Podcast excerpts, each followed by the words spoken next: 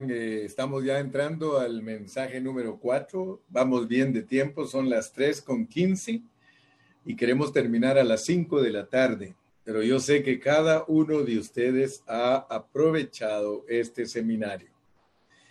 Yo le doy gracias al Señor porque Él me da esta bendición de poder compartir con ustedes la bendita palabra de Dios. Quiero que noten todos que Estamos estudiando en Mateo. Mateo es el Evangelio del Rey, el Evangelio del Reino. Marcos es el Evangelio de los siervos. Lucas es el Evangelio de los hermanos que tienen una alta moralidad. Y Juan es el Evangelio de el hablar divino corporificado. Aleluya, qué lindo que podemos saber la palabra Qué maravilloso que Dios nos ministra a todos a través de esta bendita palabra. Ahora, quiero que vean este concepto, porque esto que vamos a hablar ahorita es un concepto. Ustedes notaron que allí en Mateo 13, antes de hablar de siete parábolas, nosotros hablamos de la parábola del el sembrador y la semilla. O sea que el sembrador y la semilla es una parábola, la parábola del sembrador. Y luego, seguido a eso, hablamos de cuatro parábolas.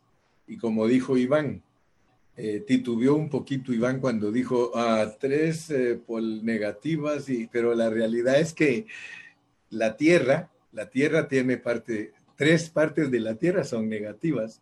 Se puede decir que la primera parábola de la tierra, 75% es negativo y 25% es positivo, aunque tiene incluida la gran bendición de la buena tierra.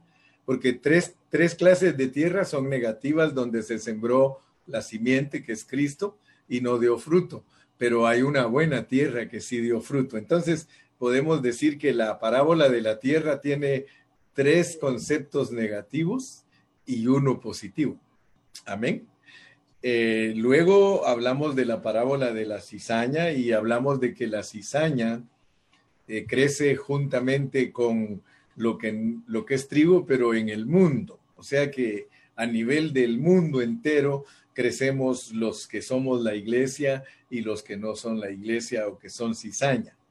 Luego vimos dos parábolas eh, que son también negativas, la de la mostaza, que sirve para entender el, crecimiento degenerado de la iglesia. Y luego estuvimos tocando la levadura, que tiene que ver con las enseñanzas eh, mezcladas, las enseñanzas eh, que no son puras de la palabra del Señor. Y gracias a Dios que entendimos todo eso, pero noten que estamos hablando del reino. O sea que el Señor Jesús, en una manera escondida, dio todas estas enseñanzas para que solo los que tienen un corazón que son para sus intereses, que son para el reino, a ellos Él les descubre esos misterios, les enseña lo que significan esos misterios. Seguido a eso nos habló del tesoro que tiene que ver con el pueblo de Israel, que está en el campo y que el campo lo compró Dios porque de tal manera amó Dios al mundo que ha dado a su Hijo unigénito para que todo aquel que en él cree no se pierda, mas tenga vida eterna. Y como él compró el campo, él escondió a Israel y lo tiene allí, eh, como nos explica Pablo, que están cegados en parte, ellos eh, hasta que Cristo regrese, ellos van a poder ver que realmente Cristo es su Mesías, ellos van a recibirlo como su Mesías. Para nosotros, gracias a Dios que somos la perla. A nosotros Él pagó un gran precio para rescatarnos del mar, pero nos rescató por medio de un proceso. O sea que nosotros hemos sido procesados, somos una perla y luego nos habla del mundo, el mundo como una red. Ahora, yo quiero que ustedes noten algo, porque el concepto del cual vamos a hablar ahorita es de que después que nos reveló el crecimiento, porque nos puso como semilla, o sea, el Señor Jesucristo como semilla, sembrado dentro de nosotros, produce crecimiento. ¿Ok? Muy importante. Pero después nos pone como perla. Y como perla somos transformados. Es, eh, la perla viene por medio de transformación. Ahora, noten algo, porque como Dios esconde todas las cosas, si nosotros somos personas que amamos la palabra, entonces a nosotros nos va a revelar Dios. La realidad es que del capítulo 13 hasta allí nos reveló lo que es crecimiento y transformación, porque las piedras implican transformación. Pero vayámonos a la continuación de esto, porque nos tiene que eh, ayudar el, Señor a, ver eh, cuál es la implicación de la piedra, ¿verdad? Porque tenemos que encontrar a cuál de los hombres le dijo Dios que era piedra, porque la perla es una piedra preciosa. Entonces, tenemos que buscar y por eso tenemos que leer el capítulo 13, el capítulo 14 y el 15. Y de repente al llegar al 16, miren lo que sucede. Miren lo que sucede. Capítulo 16 y versículo 13. Vamos a leer del 13 en adelante. Viniendo Jesús a la región de Cesarea de Filipo, preguntó a sus discípulos diciendo, ¿quién dicen los hombres que es el Hijo del Hombre? Ellos dijeron unos Juan el Bautista, otros Elías y otros Jeremías o alguno de los profetas. Él les dijo, ¿y vosotros quién decís que yo soy? ¿O quién soy yo? Entonces Pedro le contesta, tú eres el Cristo, el Hijo del Dios viviente. Entonces le respondió Jesús, bienaventurado eres Simón, hijo de Jonás, porque no te lo reveló carne ni sangre, sino mi Padre que está en el cielo. Fíjate, él le está diciendo, wow, Simón, mi Padre que está en el cielo te está revelando a ti ahorita que yo soy una roca. Yo soy una roca. Entonces déjame decirte algo, déjame decirte algo, Pedro. Yo quiero decirte que tú eres piedra, tú eres piedra. Aleluya. ¿Se dan cuenta cómo eh, el Señor esconde los asuntos y cualquiera que lea en el 13 y ya no tiene hambre de seguir leyendo la Biblia y tratando de entender qué es lo que Dios le quiere descubrir, se queda solo en la piedra, se queda solo en la perla. Pero como nosotros no somos los que Dios nos ha dejado estancados, porque tenemos que estudiar todo el Evangelio de Mateo para poder entregar un mensaje completo. Ya después que hayas leído todo Mateo hasta el 28, entonces ya puedes presentar un pensamiento completo. Aquí te está diciendo Dios por medio de Pedro. Y mira, y mira que, que no, no se pierde el hilo de la enseñanza. Dice, y no es casualidad, después que le dice, tú eres perla, tú eres piedra, a ti te voy a dar las llaves del reino. A ti, Pedrito, te voy a dar las llaves del reino. Acuérdate que son llaves porque son dos. Son dos llaves. ¿Sabes tú que no, no muchos cristianos saben cuáles son las llaves del reino? Muchos no saben, no, leen y leen y leen, especialmente si no hay un maestro que les explique. Yo le oro a Dios y yo sé que ustedes oran por mí, para que Dios me ayude a estudiar siempre la Biblia, porque yo quiero siempre llevarles buenos banquetes a ustedes. Yo, a mí me gusta ser un buen chef, un buen chef. ¿eh? Hay hermanos que son chefs, pero yo soy mejor chef que ellos. Ya me parezco a Trump, ¿verdad? Porque Trump, cuando alguien le dice, le dice, este, ¿y qué sabes tú de real estate? Oh, yo soy el mejor real estate del mundo. Ninguno sabe como yo. Eh, el real estate. Si le preguntas eh, que quién es el mejor tirador de tiro al blanco, yo fui al ejército y yo soy el mejor tirador de tiro al blanco. Pero yo no estoy en esa posición, sino que yo le doy gracias a Dios que soy una clase de chef. Soy un chef que sabe preparar comidas espirituales. Entonces, por eso tengo muchos clientes. Aleluya, ¿verdad? Les gusta ir a mi restaurante porque yo les preparo siempre sus alimentitos y, y siempre ando con mi... A ver, pásame la toallita aquí pásame la toallita aquí, la, cualquier toallita de, esas de ahí. A mí así me gusta andar, miren, ahorita le dije a mi nieta que me pase, que me pase la toallita. Y así, así les, así les digo a los hermanos. Siempre me gusta andar así, miren. A ver, a ver, aquí.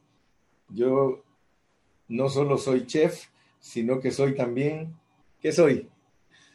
A ver si se acuerdan qué soy. ¿Verdad? Yo siempre ando así, hermano si los hermanos eh, se dan cuenta, ¿Dónde está el hermano Carrillo? Sirviendo comida. ¿Dónde está el hermano Carrillo? Sirviendo comida. Sabe que todos creo que me sueñan hasta predicando. Todos dicen, hermano Carrillo. Y entonces yo siempre ando, ando así, ando así porque yo quiero ser un buen mesero. Pero la mayoría de hermanos les gusta andar así, les digo. Así andan la mayoría de hermanos, mire. Qué gran diferencia cambiando de posición, ¿se dan cuenta? ¿Verdad? Entonces, yo quiero ser un buen chef, quiero ser un buen mesero. No, y también quiero tener hambre, hermano.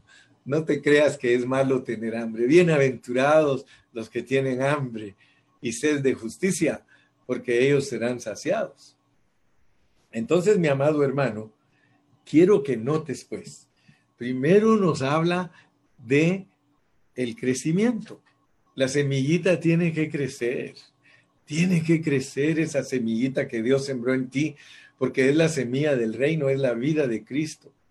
Y ya entendiste que Cristo dentro de ti, dejándote tú guiar por Él como el Espíritu Santo, Él está gobernando dentro de ti, Él está creciendo dentro de ti como el reino.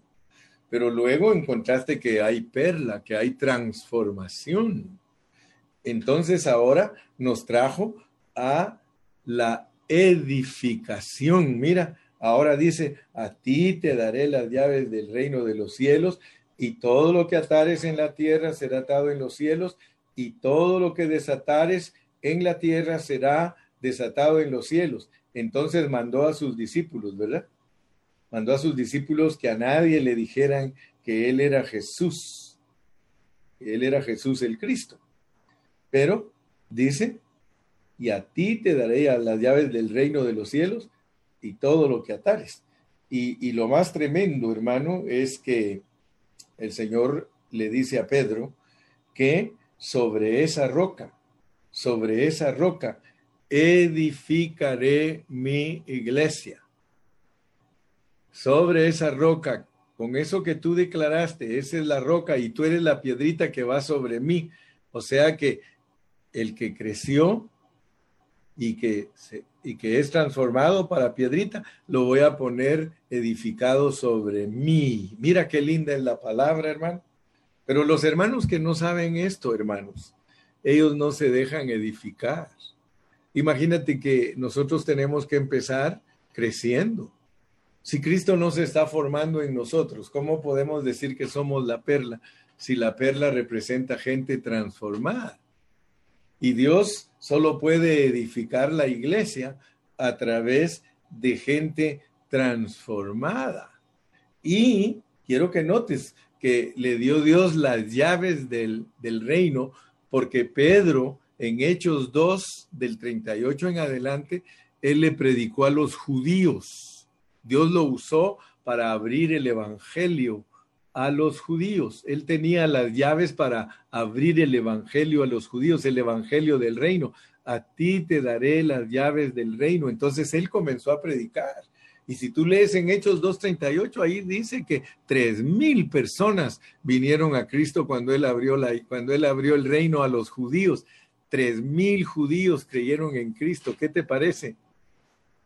Pero luego, cuando tú sigues leyendo en vas a encontrar en Hechos 10:45 que se fue a la casa de Cornelio, a la casa de un gentil y abrió también a los gentiles el evangelio y lo mismo que se derramó para los judíos, se derramó para los gentiles.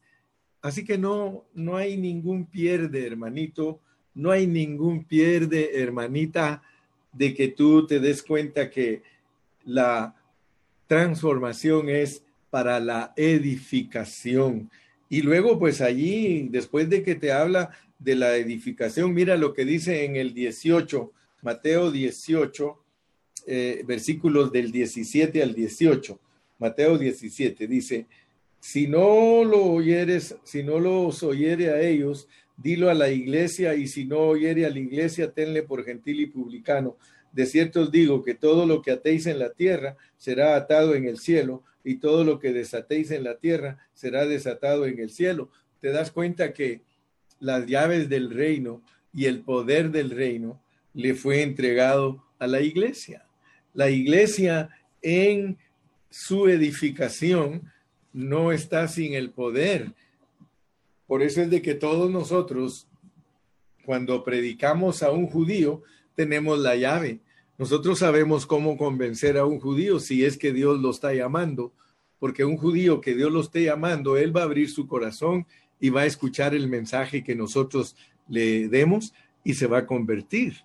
¿Por qué? Porque el mensaje es para los judíos y también para los gentiles. Ya no digamos a los gentiles, si nosotros les hablamos a los gentiles esta palabra, entonces, hermano, Dios los va a tocar.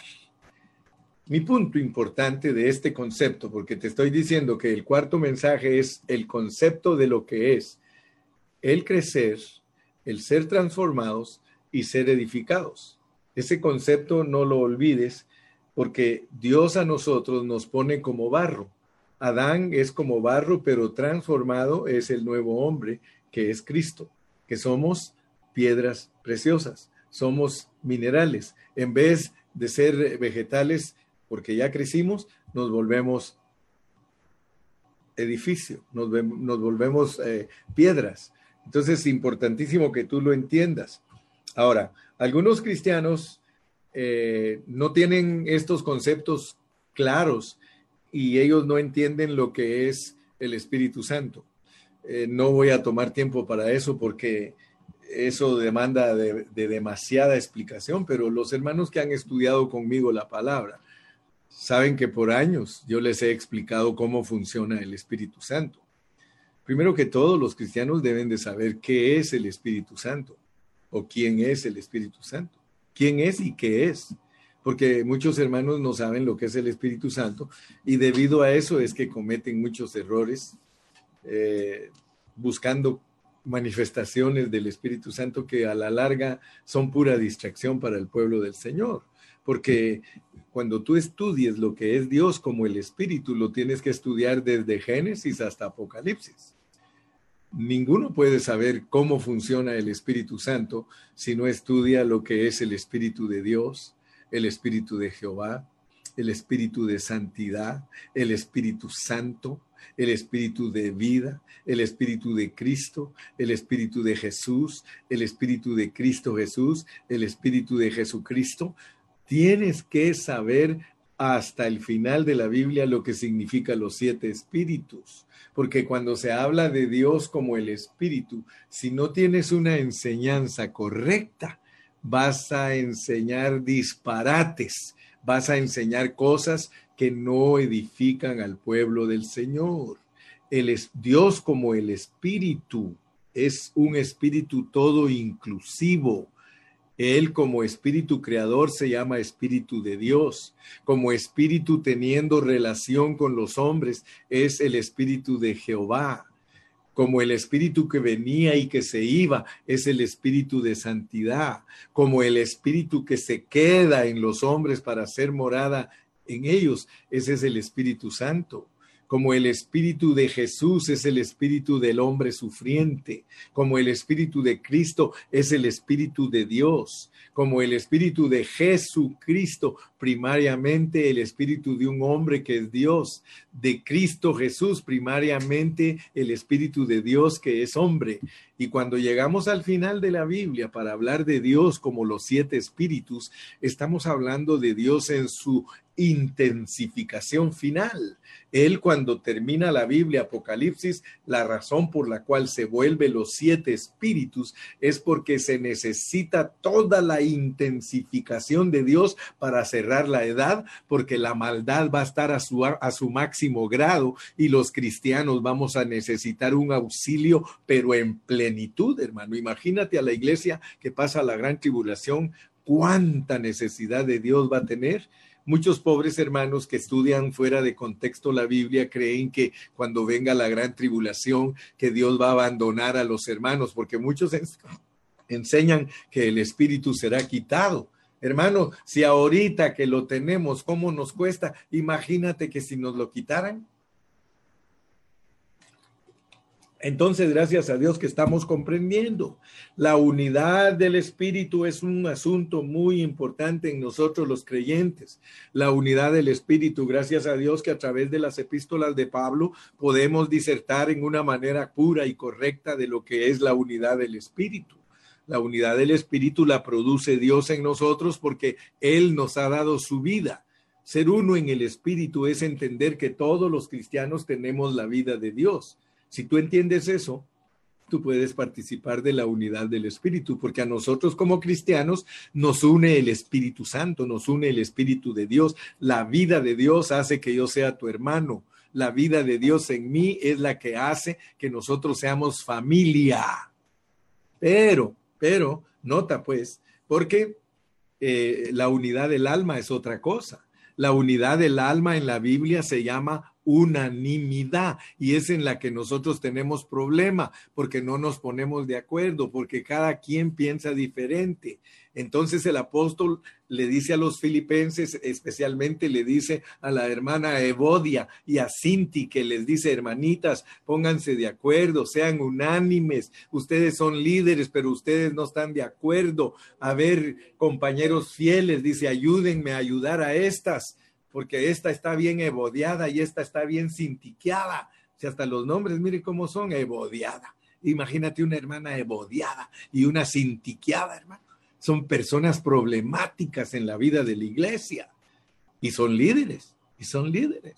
Entonces nosotros tenemos que entender que Dios busca en nosotros la unidad del Espíritu, pero si avanza Él, porque así está en Mateo 5, Él comienza en nuestro espíritu y luego pasa a nuestro corazón. O sea, si tú te das cuenta del versículo 5, 6, 7 y 8, empieza en el espíritu, porque a nosotros nos siembran la semilla de Cristo en nuestro espíritu, pero esa semilla empieza a crecer y abarca nuestra alma, alcanza nuestro corazón. Y entonces ya podemos ser unánimes pacificadores y hasta podemos sufrir por Cristo. ¿Qué te parece, mi hermanito? Qué linda es la Biblia, qué linda es la palabra. Entonces, Dios te quiere transformar. ¿Pero por qué te quiere transformar Dios? Porque Él quiere edificar su iglesia.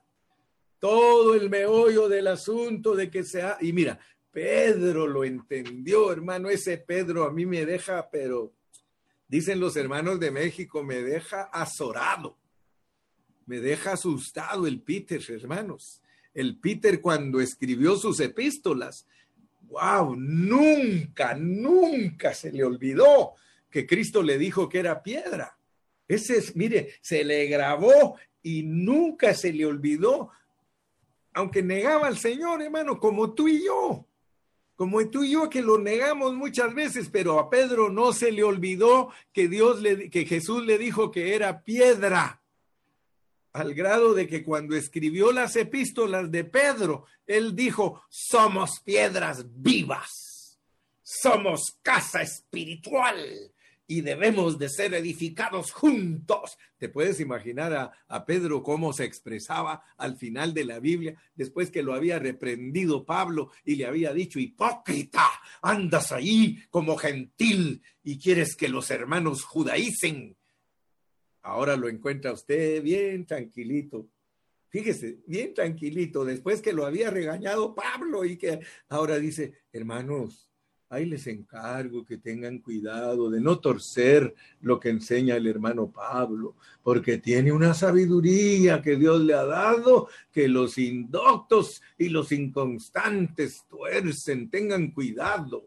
¿Por qué? Porque sabía que Pablo era nuestro perito arquitecto y cuidadito el que enseñe algo que Pablo no enseñó, porque se va a meter a problemas con Dios. A su nombre. Aleluya. Gloria a Dios, entonces somos piedras vivas.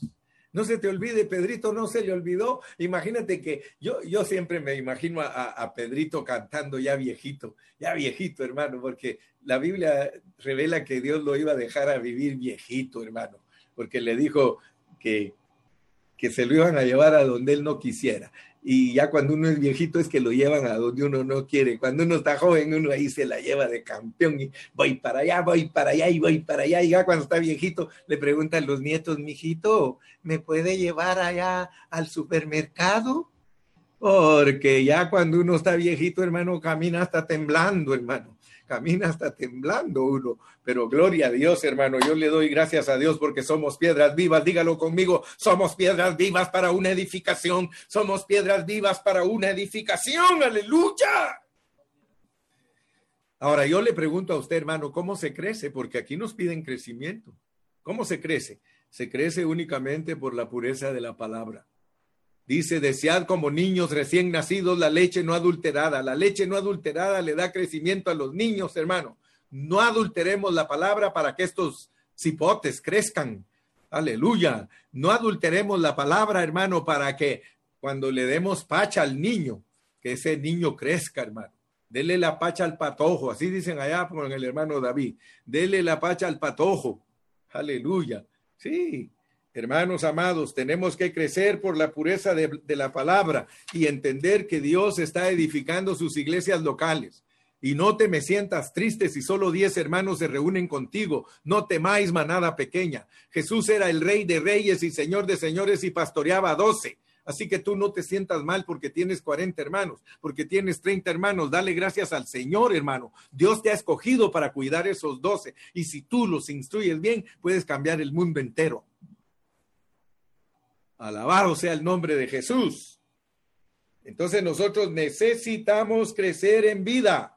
Necesitamos crecer en vida, hermanos.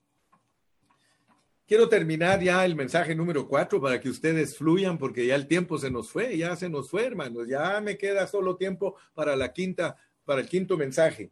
Solo quiero decirles, recuérdense siempre que la edificación de Dios en la Biblia está representada por la Nueva Jerusalén. Al final de la Biblia, Dios nos presenta una ciudad que es de oro puro, que es de piedras preciosas. Es una ciudad que representa a todos los cristianos totalmente transfigurados ya en su, en su cuerpo glorificado. Hermano, no le crean a ningún hermano que digan que es una ciudad para irse a vivir. Eso no lo crean, hermano, porque eso les va a evitar su crecimiento y su transformación. Créele a los que predican bien la palabra. El que predica bien la palabra te va a enseñar que la nueva Jerusalén es la esposa del Cordero. Toda la multitud de hermanos que fueron y se dejaron transformar por él durante todos los siete mil años. Que Dios te bendiga y te guarde y le paso el tiempo a mi hermano Ivancito.